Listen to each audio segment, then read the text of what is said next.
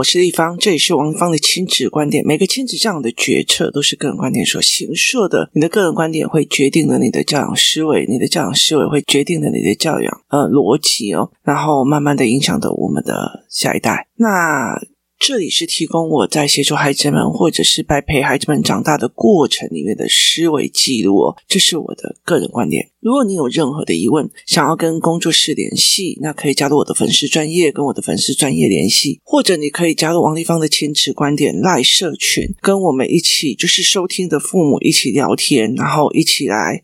看懂。那今天我们来谈一个比较呃有趣的一个话题哦。呃，有一天我跟我的孩子们，然后呃去叫河街夜市。那沿路呢，因为我们没有吃晚餐，所以我们沿路就是一直吃，沿路的一直吃哦。这是台湾的美食，真的是让人觉得非常的夸张，什么样的东西都有。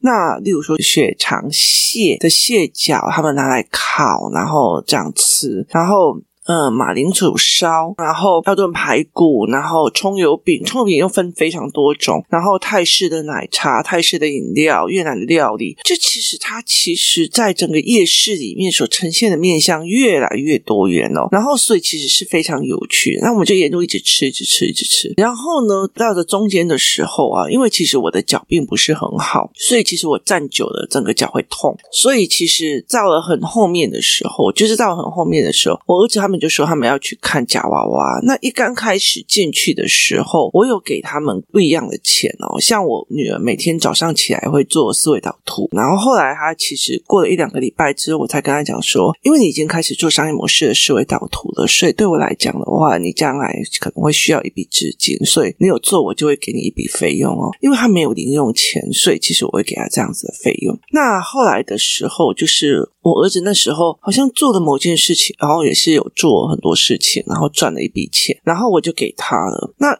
我儿子拿的是两百块，我女儿拿的是五百块。从头到尾，我女儿那五百块都没有动，因为她都动她妈妈的。那呃，我儿子后来在很快的过程里面，他就花掉了他的两百块。那在整个过程里，有一天我就跟他们讲说：“妈妈脚不舒服，那你为什么一定要让我去陪你们在夹娃娃？”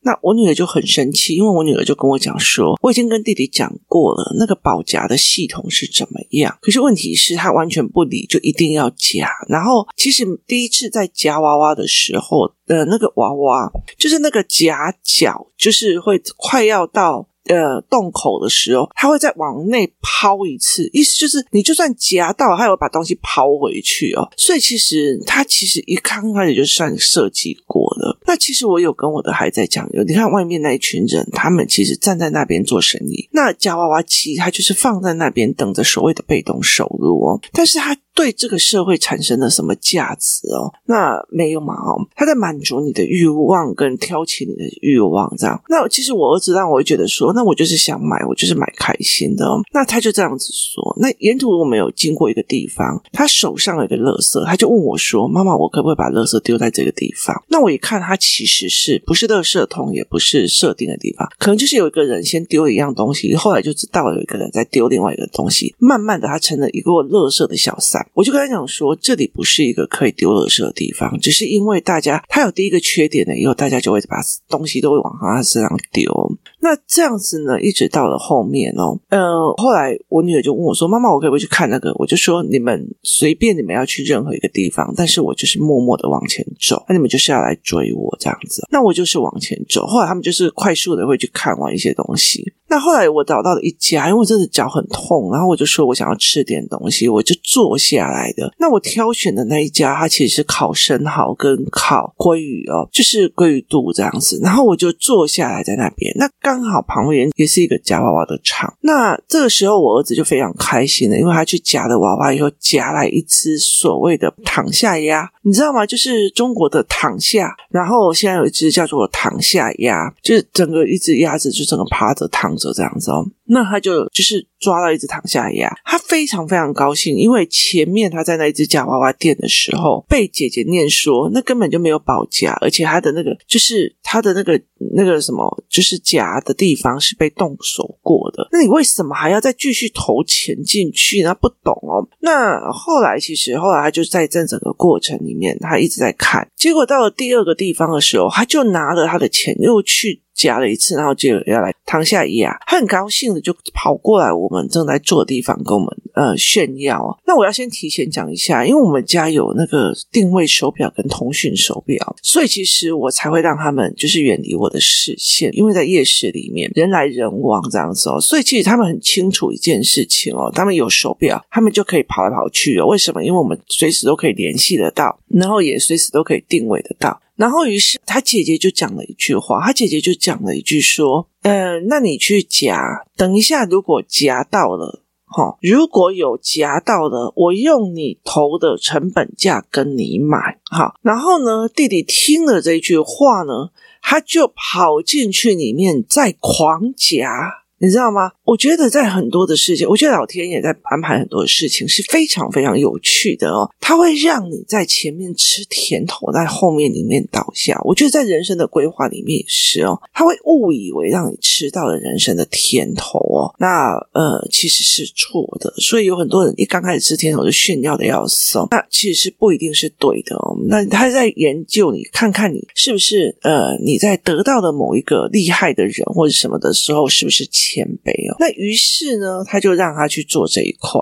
那他就是带他去做，呃，类似就是让他去看，然后让他去看到哦，我可以夹到这样子，然后所以他就以为他可以，于是，嗯、呃，我儿子就第一个。他有一个一刚开始的红利，就是我们一刚开始我们去赌博的时候，就先给你一点一点赢面嘛，哦，所以你就自己觉得自己了不起，就一直投下去。第二件事情，姐姐讲的那一段话，你去夹，如果夹到了，我用你投资成本跟你买，他就很开心去哦。于是花到他全身上下只剩下五块钱的时候，他就跟他姐姐讲：“姐姐，钱给我。”姐姐就跟他讲说：“可是你没有夹到啊，你没有夹到，你为什么要跟我要钱呢？”这时候我儿子就啪哥，你知道吗？他就开始不甘愿的，他就开始哭，然后他就开始觉得气，你知道吗？他就觉得他姐姐骗他，他就觉得姐姐在骗他，他就觉得姐姐在骗他，所以他很生气，他觉得他被骗了。然后呢，他这个情绪就一直累积着，然后一直想要哭这样子。那其实呃，在很多的过程里面哦，很多的爸爸妈妈就会觉得说：“哎，就抠脸那种回忆呀，那种那种那种啊，我姐姐你怎么可以这样玩他？你怎么样都没有的哦。”后来其实呃，他就来跟我抱怨，他要我告诉他一个公道。他希望觉得姐姐怎么可以骗人哦？我说姐姐没有骗人，姐姐从头到尾都讲得非常的清楚。你去投，投到了抓到的娃娃，你抓到的娃娃，他用成本价跟你买，也就是说，你投了多少钱去拿到这个娃娃，他就用成本价跟你买。可是你没有投到啊。可是他姐姐怎么可以骗人？他就一直 focus 在姐姐骗人哦。然后后来我就带他去走，看前面的那个乐色。我说：“你今天把自己当成一个赌徒，别人要怎么骗你是一定的，就是那边保镖，你一定要去忍受别人冲掉，一定要别人出老千，这些东西的委屈你都要忍着啊！你那么喜欢，我今天给你两百块，你姐姐姐从头到尾，因为她很清楚的一件事情，吃的喝的。”吃的喝的我会付钱，为什么？因为他们未满十八岁，食衣住行是我要帮他们养大的。可是你在这种赌博的跟这种投机的，是我是不可能付那些钱的，所以我。觉得没有价值的，我就是不可能付钱哦。所以姐姐就非常清楚的一件事情，她沿路就给我蹭吃蹭喝哦，然后她自己的钱是一毛不花。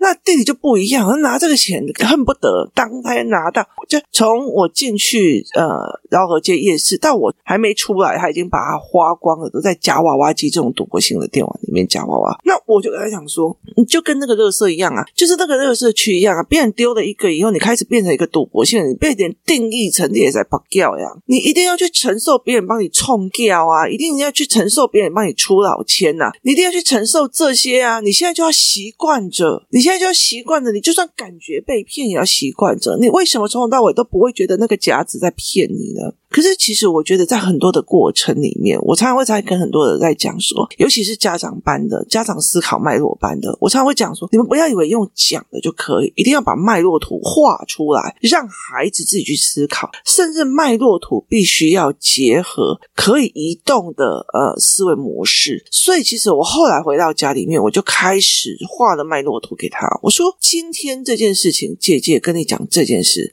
好，你去做，你去投。投了以后，它的成本它还给你，它的成本它还给你。然后我问你，决定要把钱投进去夹娃娃机的人是谁？就是你把那个整个流程画成脉络图，然后在每一个决定的选择的节点上去，请他找出是谁。好，投进去的那个选择节点是他，选择相信姐姐的人是他。解读的人也是他，就是你怎么解读姐姐这句话的人，解读错误的人也是他。你怎么解读姐姐是骗你还是投资你？这件事情是两回事，是你自己解读的。我把牌面弄出来之后，他释然了，因为他觉得从头到尾决定投下去的是他，在享受夹娃娃的爽度的也是他，所以在这整个过程里面，他决定的，他享受着。他去玩的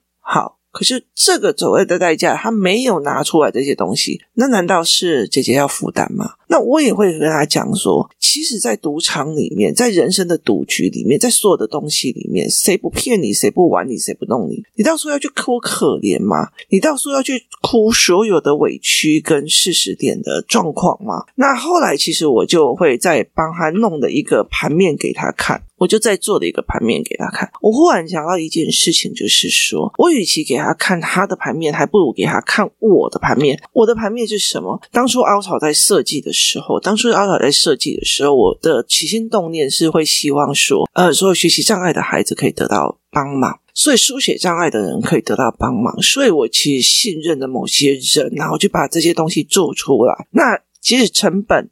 跟中间的 commission，我觉得你想要赚，我也觉得 OK。那后来其实到最后，我在看所有的销售的状况的时候，我发现其实也是去 MJ 那边以后，我才发现说，其实我完全没有毛利率哦。那呃。其实有些人想要当你的合伙人，可是问题是，他只要利用你的名气去做他的投资跟赚到的钱，他从头到尾都没有想要跟你一起负担成败，甚至你觉得你自己快要败下来的时候，他会用他从你这边熬出来的钱想要再投资你。事实上，他是想要再熬你更多。所以，当我看懂了这件事情的时候，我其实公司已经亏损了非常非常多的钱哦。那其实我觉得，其实光破其实在去年其实就应该要关掉。那所以那时候，其实我会开班去授课，一个很大的原因也是因为他必须要去支撑这些关关破的东西。那后来，其实我后来慢慢在看这些，像包括教案或什么教案，其实后来我发现很多的父母买了不太会用，所以我就会开始思维说，我是不是就是我是不是还要再重新走教案，还是我干脆走课程的部分，用不同的模式来使用哦。好，可是。当我觉得，其实我也觉得对方没有错。其实我觉得很喜欢嘉宾在讲的，嘉宾常常跟我讲一件事情，王立芳呢，就是必须你该去经历的，然后你才会理解原来经历的这一切让你学到什么。那这些东西是我该经历的。然后后来我觉得，我也在这整个就是做凹槽的过程里面，理解了所有出版业里面所有的弄好。当我理解了这件事情的时候，我发现了一件事情，就是。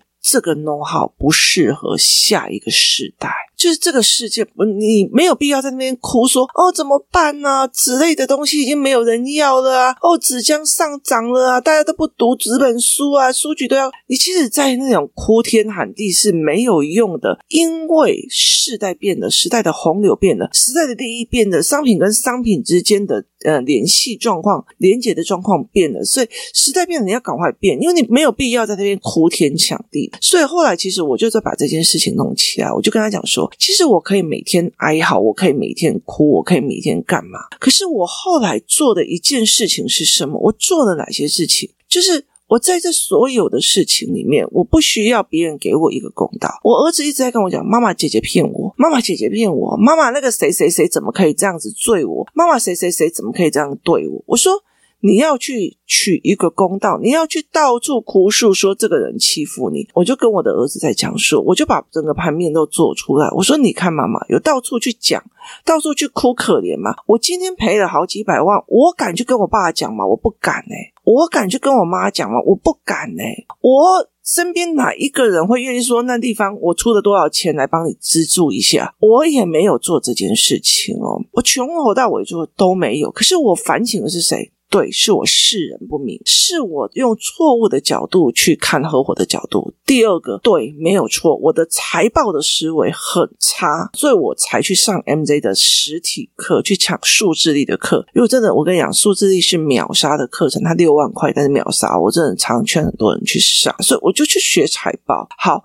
当我觉得说这个东西为什么是的，例如说我已经开始在看 FB 的那个呃，就是运算已经不对了，然后呃，媒体的红利已经开始不见了。好，我又开始去学新的商业模组跟新的商业模式。接下来我又开始去想，我是不是要做教案，还是要做师资，还是要做什么？有哪个东西是对我最有利的？我现在还在亏损当中，很大的一个部分是在于是我要去把我做出来一个思维模组真的很稳健。的时候，我才会在下手。这是一个非常重要的一个思维，一边教课，一边思维，一边把这件事情做出来。我没有时间再去抱怨，我没有时间去全世界哭天喊地说那个人怎样，那个人怎样。我没有需要去做这件事情。这世界上不会有人给你公道的，只有你自己的本事才会给你公道。我所以在这整件事情来讲，是一件非常多的事情。其实像我女儿，她一直很清楚一件事情：沿路有多少人重伤过我，甚至她其实利。用我的名气，然后弄出来得到利益，然后就开始重伤过我。可是对我来讲是不重要的。为什么本事在我身上？而且我的本事是每天都不一样的哦。所以其实每天都会有新的的孩子的状况，每天都做着。所以我在跟我的儿子来讲说：你今天你要去玩赌博性电玩，你要去玩这些赌博性的刺激，你就要去认的，你就要去习惯。被别人骗，被别人冲掉，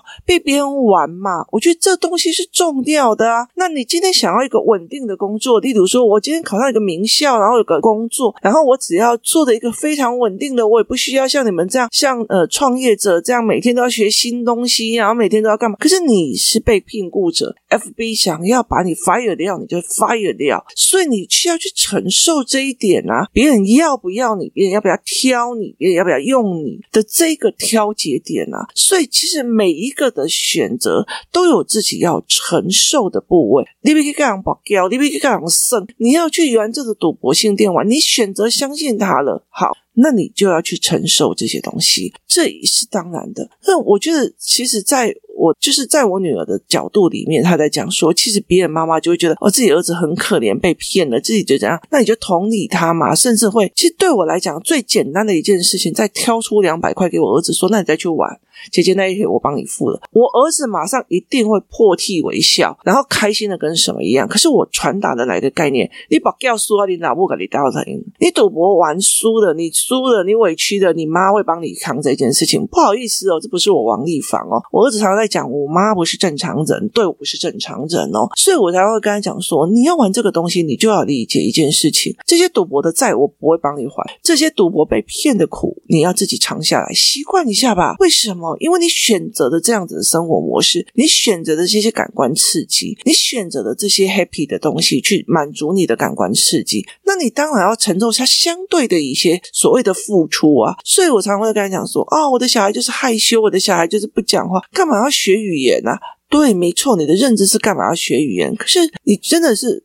真的很老实说，我今天我的产品好，我要不要出去 promote 我的产品？是不是语言？我今天我的思维好，我要不要去 promote 我的思维？去有一群人，那是不是语言？那是不是敢走出去？所以在很多的东西里面，其他的你完全不敢。你的你再怎么本事大，你要给人家吞下去，就是协助孩子学会吞下去呀、啊。为什么是哦？他就害羞，所以大家要体谅他。没有，是你自己要教孩子说，那你害羞了。你就要付出那些代价，就是吞下去，要看着眼睁睁的看着别人有你没有嘛，因为你不敢讲，你不敢争取嘛。所以其实在这整个状况里面，其实是思维去影响了很大的一个部分。所以我在这整个过程，后来回来到家里面的时候，就是我光那个导图跟那个脉络图，其实我就出了好几张，让我儿子自己去思维。他后来的理解的一件事情，他就 OK 的。很大的一个部分在于是，他很清楚的了解一件事情是，别人是辛苦在。在工作，他是得来的钱，得来的钱，他很快的去把这些钱全部都放掉，放在赌博性里面的游戏里面。这中间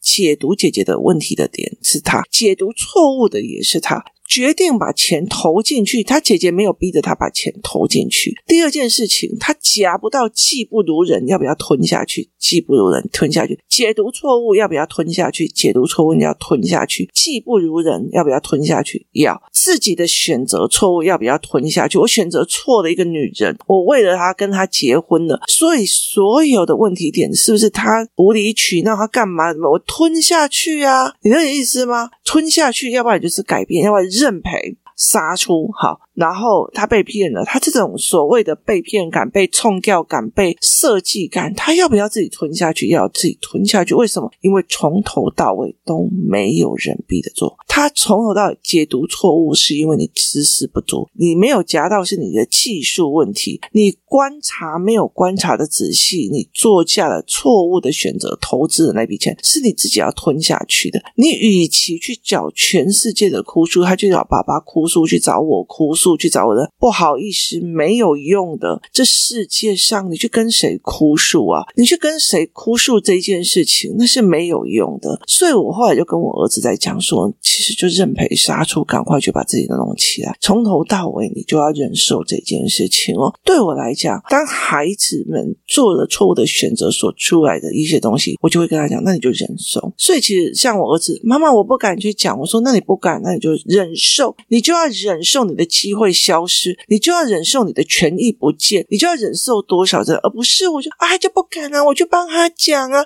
我们要同理他的心情，不好意思，那他以后谁帮他做这件事情呢？你允许他的某 A 件事情，你就必须要训练他 B，你允许他。呃，用感官在思维，你就必须要训练它。以后反正你就是要用你的感官，大家冷落你，你也要吞下去。你今天如果用拳头在处理事情，那接下来你就要忍受更大的拳头在处理你的事情，那你就要忍下去啊。为什么？因为你不会用思维跟智慧去处理啊。所以其实，嗯，我儿子在赌博的这件事情，在赌完赌博性电玩的跟夹娃娃的这件事情的时候，其实我什么态度去陪他们玩，跟别人什么态度去陪他玩。并不是夹娃娃这整件事情而已，叫爱骗人啊来种啥？其实还不如让他痛一次，哀嚎一次，哭一次哦。所以后来其实他就在整个这个赌博的座位里面，整个去把这整个思维去拉，我就让你去理解这种痛苦，我就让你去委屈这种痛苦，我去告诉你一件事情：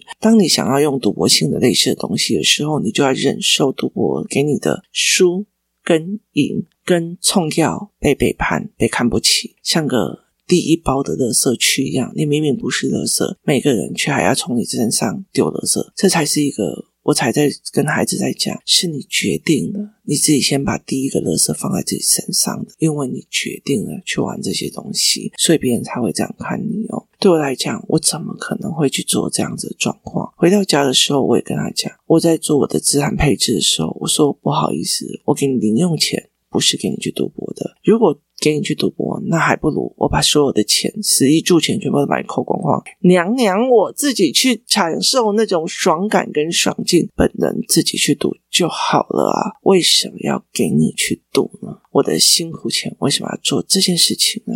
这是我的个人观点。今天提供我在处理这件孩子的状况里面，我的思考点跟我的个人观点。非常感谢您的收听。那为什么会有这样的个人观点？很大的一个原因，是因为我看过的很多的老妈妈们在儿子儿子小的时候的处理方式，跟后来他们成名赌博之后的处理方式。一刚开始没有给他正确的价值观，帮忙还一下小赌债，帮忙还一下小赌债，慢慢的你就会还更大的赌债。谢谢大家收听，我们明天见。